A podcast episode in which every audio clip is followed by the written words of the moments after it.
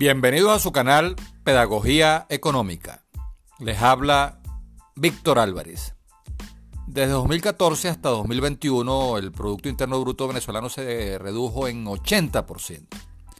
La normalización post-COVID, la reactivación de la capacidad ociosa del aparato productivo nacional y el aumento de los precios del petróleo a raíz de la guerra de Rusia contra Ucrania apuntalan la reactivación de sectores productivos que estaban trabajando a solo 20% de su capacidad.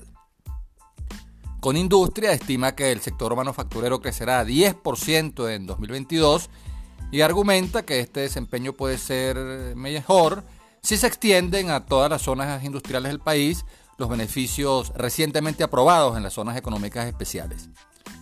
La Asamblea Nacional aprobó modificaciones a la Ley de Zonas Económicas Especiales para incentivar inversiones privadas en los sectores de petróleo, gas, energía, petroquímica, minería y turismo.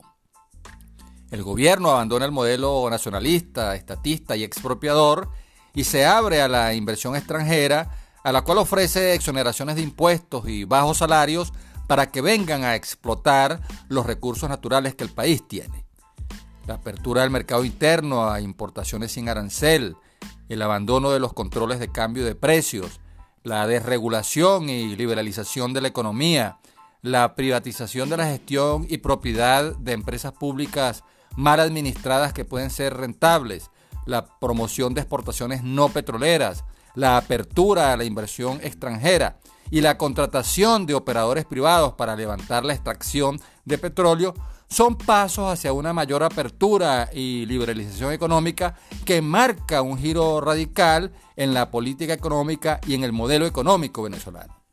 Estos factores, aunados al repunte en los precios del petróleo, se conjugan para apuntalar la reactivación económica de Venezuela. Según el Observatorio Venezolano de Finanzas, durante el primer semestre de 2022, la actividad económica en Venezuela aumentó 12,3%. Para el segundo semestre, diferentes fondos de inversión, organismos internacionales y consultoras nacionales coinciden en que la economía venezolana continuará recuperándose. Para 2022, el banco Credit Suisse estima una recuperación de 20%. La CEPAL ubica a Venezuela entre los países de mayor crecimiento en Latinoamérica con un pronóstico de 5% mientras que el Fondo Monetario Internacional estima que el Producto Interno Bruto venezolano crecerá 1,5%. En Venezuela, la inflación seguirá siendo alta, pero menor que la de los últimos cuatro años. En junio se presentó un repunte del índice de precios por encima de un dígito al registrar 14,5%.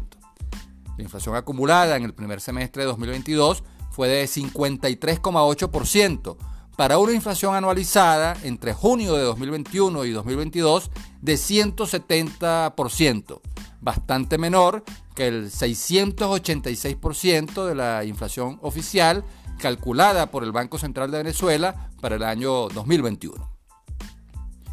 Independientemente de lo que pase con las sanciones, todos estos organismos internacionales coinciden que 2022 será un año de recuperación para la economía venezolana conociendo lo conservadoras que son las estimaciones de la CEPAL y del Fondo Monetario Internacional, este desempeño pudiera ser mejor si Venezuela recupera el mercado estadounidense y logra vender el petróleo sin descuentos y sin pagar sobreprecios a las navieras que los transportan. Así, el país recibiría un aumento significativo de divisas que podría destinar a atender la emergencia humanitaria y repotenciar los servicios públicos de electricidad, agua, gas, telecomunicaciones e infraestructura hospitalaria, educativa y vial. Para garantizar que los ingresos adicionales derivados de la flexibilización de las sanciones sean destinados única y exclusivamente a estos fines y administrados con transparencia, es necesario crear un Fondo Humanitario Nacional bajo supervisión internacional. Hasta aquí nuestro análisis. Habló para ustedes Víctor Álvarez.